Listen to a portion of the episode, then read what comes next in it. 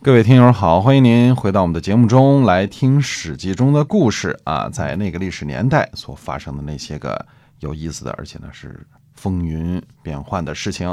嗯，我们说在公元前五百七十五年，呃，夏天六月的最后一天啊，这个六月二十九日这一天呢，那么楚军呢压着晋军这个布阵，要进行决战啊。那么楚共王呢就登上了战车，观望这个晋军的战阵，呃，看看那边的行阵如何啊。嗯子仲呢，就让太宰亳州离侍奉在楚共王后边儿。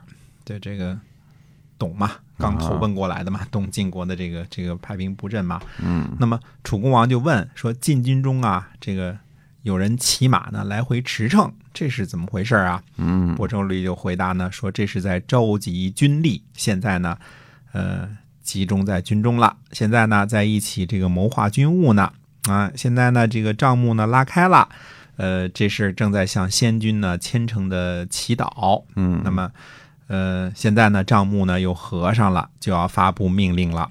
那哎，么楚共王就问呐，说这个喧嚣的很厉害呀，尘土都飞扬起来了啊。嗯这个怎原么话弄啊？这个原话呢叫做“甚嚣尘上矣”。嗯，啊，这这个成语是从这儿来的，是吧？ 哎，甚嚣尘上，对，有这么一个哎成语啊，啊嗯出在这儿啊，“甚嚣尘上矣”。嗯那么，呃，咱们尘土都飞扬起来了。亳州离说呢，说即将呢，就这个，呃，填平水井，湮灭炉灶，塞井遗灶嘛，这个嗯说过这事儿嘛，对吧？要嗯开始派兵布阵了。哎，那么楚共王说呢，说现在都上战车了，哎，怎么左右两侧的这个甲士就拿着兵器就下车了呢？嗯嗯，亳州离就说呢，说这在听呢战前誓词，嗯，战前要动员一下啊，哎一定打赢啊， 这这些话得说说啊鼓，舞一下士气是吧？哎，对的嗯，嗯，这是非常必要的啊，哎，这个凯战撒。前这哦叫战前动员是吧？对啊，然后凯撒据说每一次这个战前动员都能把士兵说的这个恨不得马上就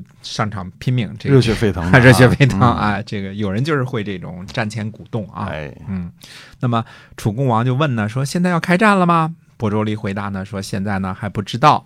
那么在楚国这边有晋国的反叛啊，这个嗯亳州离在这儿解说，站在旁边给你讲解对方的情况。那么另外一边呢，站在这个晋厉公旁边的是谁呢？是从楚国叛逃过去的苗贲黄。哎嗯，苗贲黄呢也一五一十的把这个楚军的情况呢，呃，介绍给了晋厉公。各有一啊个盼头嗯， 各有一叛 徒，对啊，哪儿是中军呐、哪儿是左军，哪儿 是右军，哎，说了一个清楚，哎，那么晋国这边呢，大家都说呢，说楚国的国士啊，这国士是一个词儿啊，这个这个有名的有本事的人啊，哎，都在军中呢，而且呢，楚国人多势众，恐怕这个仗呢不太好打，啊嗯，那边人多嘛，还有什么郑国呀、唐国这些不都跟着一块儿打呢嘛？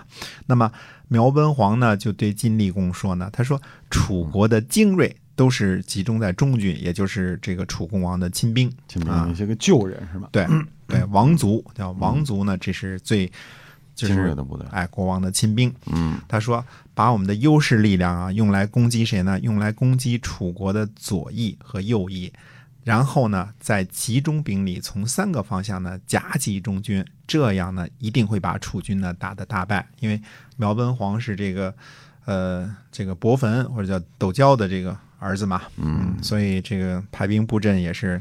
嗯，斗椒和这个若敖氏的大将啊，嗯嗯，那么儿子也不简单，苗对文皇也不简单啊。那么晋厉公呢，觉得有可能打赢，那么当然还是要进行一下这个占卜啊。哎那，么占卜说呢，说楚国的国王呢会被射伤。嗯，哦你看这个占卜啊，嗯嗯，那么算的很准，很哎精确，啊很精确。嗯后来我们就知道了， 很精确啊。那么晋厉公呢，就遵从了占卜的这个意思，决定进兵。那么鄢陵之战开打。嗯，打仗之前占卜呢，这是呃当时非常必要的一个程序啊，哎 必须要得看一下天意是吧？哎看看天意，哎看看嗯哗一把草扔下去，嗯 看看这个长短数怎么回事啊，哎是输是赢啊。那么晋厉公的战车呢，由谁呢？由这个细致的弟弟啊，叫细义驾驶。嗯那么栾书的儿子叫栾真啊，栾真呢，这个是车右。啊，这个职位呢，一般的都是我们说勇嗯士来担任的，对吧？大力士啊，拿着这个长戈啊。彭明呢为楚共王驾车，那么呃潘党呢为车右，石守呢为郑成功驾车，唐狗为车右。出征的国君都要记载一下他的这个车右和驾驶员啊。嗯我们说这是两个非常重要的职位啊。哎，栾书呢和士燮呢带着自己的族人左右加护着晋厉公前进。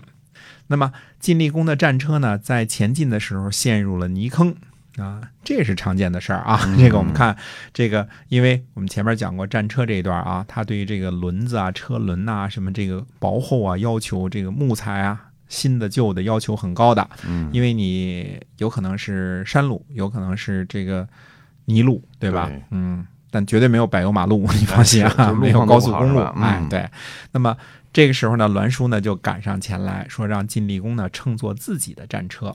那么栾真呢就开喊了，大声喊了一声：“这栾书，你走开！国家有许多重大的任务，你不可能一个人都做了。侵犯别人的职责，这是冒犯；丢弃本人的职守，这是怠慢；离开自己的下属是严重的错误。你犯了三条罪过，这个这都是你哪条都不应该犯的。”嗯，一边说呢，一边就把晋厉公的战车呢拖出了泥坑。所以车右的一个职责还有什么呢？就是这个陷入泥坑的时候，你得把这车给拖出去。 哎，要为什么要大力士呢？这干活比较多啊。 对，能那么拖动车，嗯，哎，对了，那么这个栾真是栾书的儿子啊，在这个怎么就直呼其名叫栾书呢？当时的礼仪呢，臣子在国君面前啊，对于其他的臣子要直呼其名。啊，啊，就是大家在朝上议论的时候，你你这个大臣跟那个大臣互相你要叫他的名字，嗯，直呼其名。所以栾真呢是遵循了在国君面前这个要跟其他的臣子要直呼其名的这个规则，所以对他爹呢也啊也是直直接呼其名是吧？对，嗯，呃，你这时候不能恭恭敬敬的，因为这个不能叫国君父在亲上什么嘛什么，哎哎，，对，嗯，所以这个栾真呢，就就直接叫着这个栾书的名字，栾书，你走开， 嗯，对吧？现在都是大臣在国君面前啊。我们说，在战争开打的前一天，也就是六月二十八号呢，潘党和养由基把衣甲啊摞在一起射箭。养由基是楚国的著名的神射手啊，嗯嗯，那么结果呢，他们这箭呢比的是这个力气嘛，把这个衣甲摞在一起嘛，射穿了七层铠甲。所以你看这箭多么厉害啊！射穿了七层铠甲，那么人们呢就拿着这个射穿的铠甲呢，去给这个楚共王展示，说：“你看，国王，你有这么牛的大臣，怎么会害怕跟晋军交战呢？”嗯，哎，没想到楚共王呢就发怒了，说：“这个太羞辱国家了！说明天早上，如果你们射箭呢，呃，一定会死在你们所凭借的这个武艺之上的。也就是说呢，不能光靠着这两下子能射穿射穿这个七层铠甲就赶上战场打仗了，这是远远不够的。哎，楚共王这时候呢也就二十郎当岁儿，因为他是十岁继位嘛，很年轻，对吧？嗯，哎，二十多岁的一个年轻人。不过楚共王是个相当有道行的人啊。那么魏齐呢，呃，这个是呃魏抽的儿子，但是呢，这个魏齐呢实际上是伪制在荀守门下。啊，伪制我们就说得交个拜帖啊，这个在这个竹简上刻个字儿，就算成这个呃荀守的家臣了嘛，对吧？那么他呢是这个从这个事儿上来看呢，这个魏齐呢应该肯定不是像魏科那样是嫡长子啊，嗯，但是呢很可能是嫡子，因为呃庶子呢可能没有这么好的待遇，可以投奔其他的这个大臣做这个。呃，做别人的这个手下啊，嗯他的封地呢，他自己有封地，所以也可能从这点上看呢，也可能说他是嫡子而不是庶子。嗯他的封地在吕。前文我们讲到一个这个写檄文的那位叫就这个吕相啊，吕相绝秦、那个执笔的那个吕相呢，就是魏齐的儿子。那么魏齐呢，做梦梦见什么呢？梦见射月，而且射中了之后呢，自己掉进了泥里，他就找人来占梦。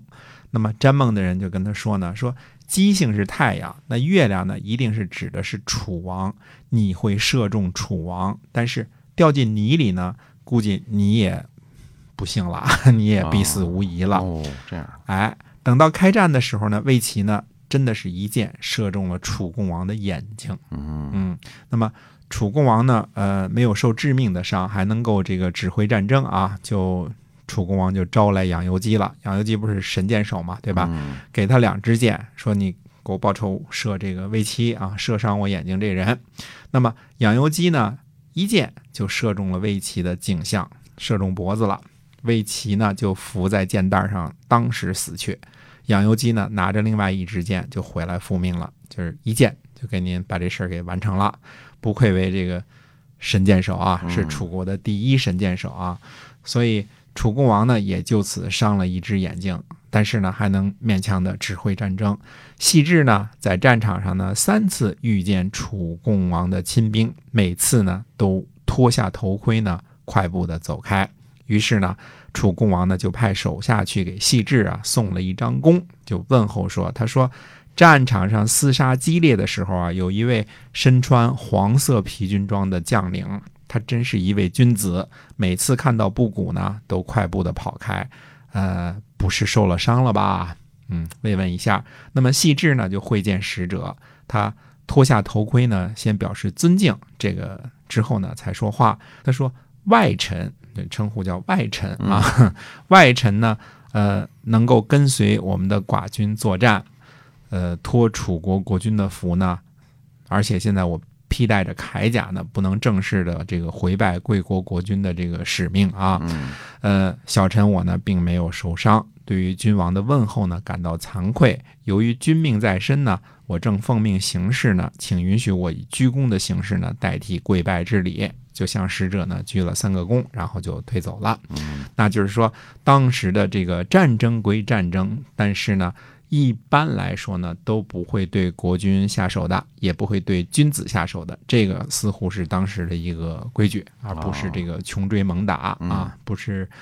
嗯、这个后世的说射人先射马，擒贼先擒王啊，哎 这个是把主将干掉了，我们就这个成功了一半了啊，不是这种感觉。嗯嗯，那么这个呢是呃安置战的一个呃一部分。那么安置战之后怎么进行呢？那我们还要留到下回跟大家再继续的说说仔细的详情。预哎知后事如何，还是下回分解。好，我们下期节目再跟您讲，哎，实际中其他的故事，我们下次再会。再会。